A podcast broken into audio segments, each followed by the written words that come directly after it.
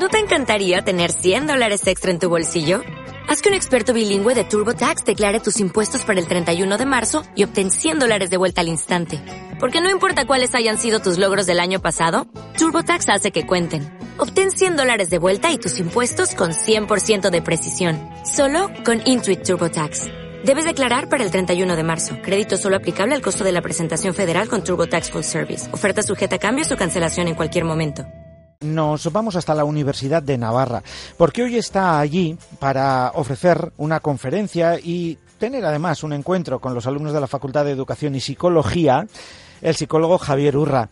Javier Urra, muy buenos días, ¿qué tal? Muy buenos días, hombre, pues encantado ¿eh? de estar aquí en esta Universidad de Navarra, de estar en mi tierra, eh, en un día nublado, pero con ese campus tan bonito y con los jóvenes, ¿no? Que van para aquí, que van para allá, con sus libros, con ganas de estudiar en psicología, en medicina, en periodismo, en, bueno, el presente, ¿no? Ya de chicos jóvenes con, con gran ilusión. Ahí estamos. ahora de reunirme con ellos, de hablar de una vida que ya ha merecido la pena porque ha sido vocacional y de esta tarde pues hablar ya en una conferencia un poco más formal. Ahí estamos. Pues yendo un poco por partes, ese encuentro con los eh, alumnos, Javier, em, a ver, a nosotros lo que nos han dicho es que te van a plantear, o está, o está, digamos, planteado como un encuentro en el que estos futuros profesionales eh, te van a poder mm, plantear pues preguntas acerca de eso para lo que ellos están preparando. Eh, recordamos la Facultad de Educación y Psicología.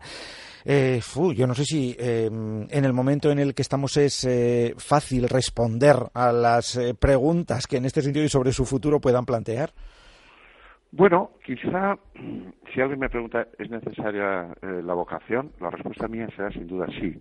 Si alguien me habla de gestionar emociones, mi respuesta será no. Yo creo que el ser humano ha nacido para hacer cosas en su existencia, para saber sonreír a otras personas, para poder ayudar, para ser generoso, sabedor de que va a tener dolores, de que va a sufrir, sabedor de que tiene interrogantes, eh, más allá de una fe o no religiosa, eh, el ser humano hay días que se levanta y parece casi que es Dios y otros días se siente casi nada. El ser humano que sabe que va a morir o van a morir las seres que más quiere.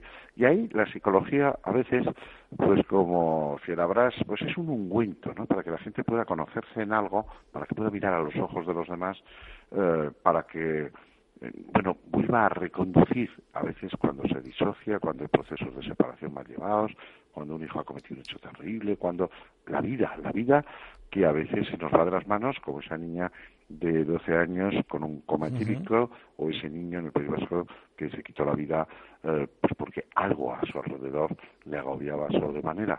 Eh, bueno, yo creo que los psicólogos estamos para eso y estamos para, para coadyuvar en la elaboración de las leyes, para eh, positivizar una sociedad que es de todos, también de los arquitectos y de tanta y tanta gente que nos traslada, que nos lleva de un lado a otro la vida, la vida que nos sorprende, ¿no? Eh, cuando hay elecciones, ya sea en Estados Unidos, en Gran Bretaña, en Colombia, porque cada ser humano tiene unas características muy definidas y muy independientes, no somos clónicos.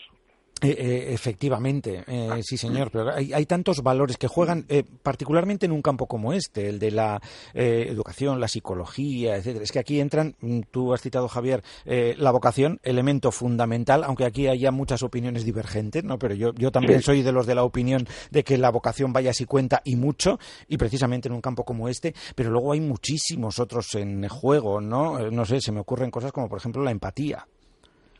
Pues sin duda, término precioso, la empatía, la capacidad de ponerse en el lugar del otro, de desarrollar, ¿no? Desde eh, esas neuronas espejo, ¿verdad? Que hemos hablado, todo un sistema que tiene el ser humano y que encuentras a bebés, niños de 18 meses que ya le dejan el juguetito a otro, mientras que otros niños a esa edad lo que hacen es quedarse con el juguetito del otro.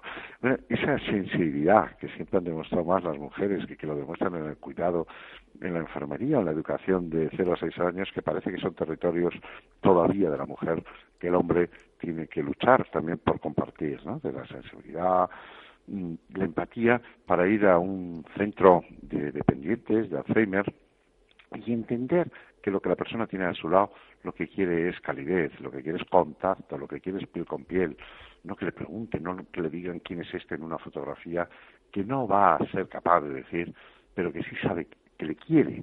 Eso es lo esencial posiblemente en la vida. La empatía es eso, ponerte en el lugar para mí de un joven hoy de 20 años siendo un señor que tiene 59. Pues no es fácil, ¿no? Saber cuál es su futuro, cuál es su presente, como viven los temas en la red, pero lo esencial en el ser humano eh, sigue siendo lo esencial, ¿no? Nuestros interrogantes siguen siendo los mismos, nuestros anhelos siguen siendo los mismos, y es bueno en la radio, en la universidad, formarse, leer, aprender de otros, gustar de la belleza, eh, mirar a la naturaleza, eh, sabernos muy limitados, entender que no tenemos solo los pies en la tierra, sino eh, más allá, ¿no? Que somos barro, que es que volveremos de donde, de donde hemos ido. De esto que suenan frases hechas, no, hacerlo realidad, porque es nuestra vida cotidiana. Por cierto, disfrutar y compartir también ratos con la familia, con los amigos, con los vecinos, ¿cómo no? Mm, eh, sí, porque al final eso también va a redundar, evidentemente, en el ejercicio de la profesión, ¿no? De, de estos hoy estudiantes futuros profesionales. Claro, yo creo que hay profesionales que no debieran de acabar la carrera. Yo no creo que todos los alumnos deban de entrar en la universidad. Yo creo que hay gente que no está capacitada y que hay que darles otras salidas, otras formaciones. Eh, y luego yo creo que hay gente que empieza a estudiar, bueno, que es muy vaga, no debe de acabar, no debe de acabar. Y yo creo que hay gente que que bueno, que estudie, será un buen profesional, pero que es un desequilibrado, que es una persona eh, muy narcisista, profundamente egoísta, eh, que le pega a la coca, que es ludópata, que... No, yo no creo, yo no creo que la gente sea un buen profesional si luego en su vida personal es un desastre, si en la vida personal maltrata a su pareja, si desprecia a sus hijos, si eh, machaca a sus trabajadores. No, yo no lo creo. No, no, no, no. Yo no creo en esa esquizofrenia. Creo que el ser humano es con todas sus sombras, con todas sus luces, en lo profesional, en lo personal, en el ocio y cuando está solo. Ahí es cuando yo vería a una persona. Oye, eh, eh, en una radio, pues hay muy buenos profesionales, otros mejores, otros peores, otros, pero hay quienes son muy buenos compañeros, quienes ayudan a generar equipo. Igual que hay gente que, oye, pues es muy tóxica, muy negativa. Eh, bueno, yo digo, y en el ámbito de la psicología, pues se puede coadyuvar, se puede ayudar cuando uno es patológico, cuando uno es profundamente inestable, cuando uno no sabe cuáles son sus miedos, cuando uno no sabe si es homófobo, si es racista o si le molesta lo distinto.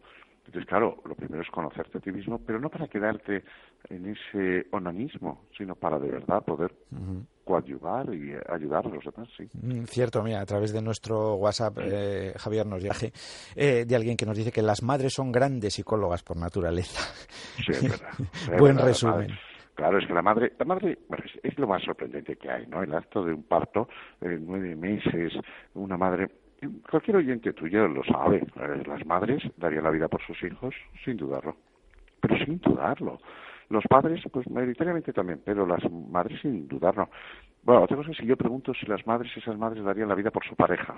¿eh? Quizás escucharse es un silencio terrible, pero Claro, la maternidad es mucho ponerse en el lugar del otro, de qué dice mi hijo, qué es lo que no dice, qué es lo que calla, qué estará sintiendo, por dónde está pasando, qué le ha ocurrido ahora que ha suspendido, qué ha ocurrido ahora que su pareja le ha dejado.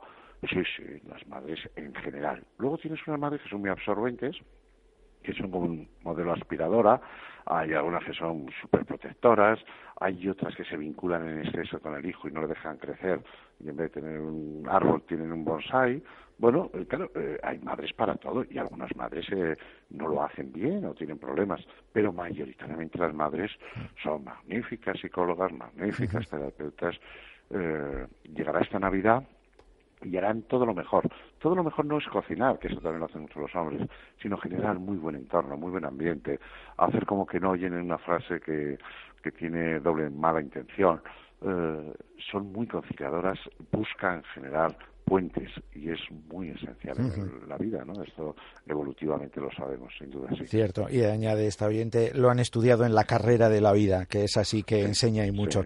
bueno, además de ese encuentro con los alumnos de la Facultad de Educación y Psicología, como decíamos, Javier Urra va a pronunciar, va a ofrecer una conferencia que lleva este título, Orientando en el proyecto de vida y está dirigida a los profesionales de la educación, profesionales de colegios, institutos navarros, de bachillerato fundamentalmente. Yo no sé a quién es más eh, difícil tratar de orientar, eh, Javier, si a los alumnos o a sus profesores, a los docentes.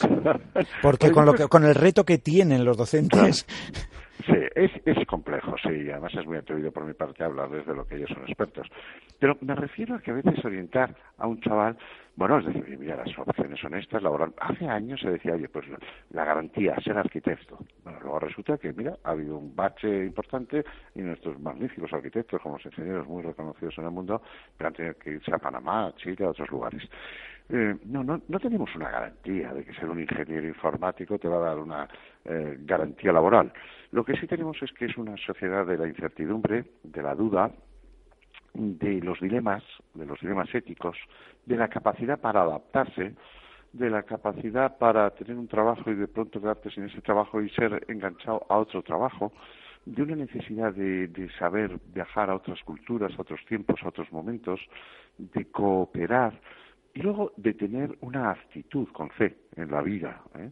uh, de planteamiento, donde uno tiene que ser muy flexible en sus criterios y necesidades personales, de pareja, familiares, laborales, uh, donde la tecnología sigue y sigue avanzando, eh, pero es muy necesario eh, mirarse a los ojos, en trabajar generando un buen ambiente, eh, en ser eficaces pero también saber perder un tiempo con quien necesita esa palabra cálida, yo creo que el orientador tiene que captar toda la panoplia, todo el abanico de posibilidades que tienen nuestros jóvenes, pero también tiene que ver cuáles son sus características, no solo sus potenciales y fortalezas, sino también, por ejemplo, todo chico puede presentarse a unas oposiciones y estar dos años estudiando encerrado horas y horas. Pues yo diría que no, que hay chavales que por su carácter van a fracasar y además se van a poner en situación de riesgo.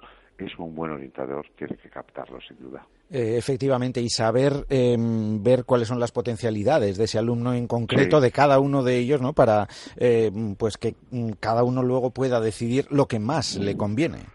Sin duda, es que eso es esencial.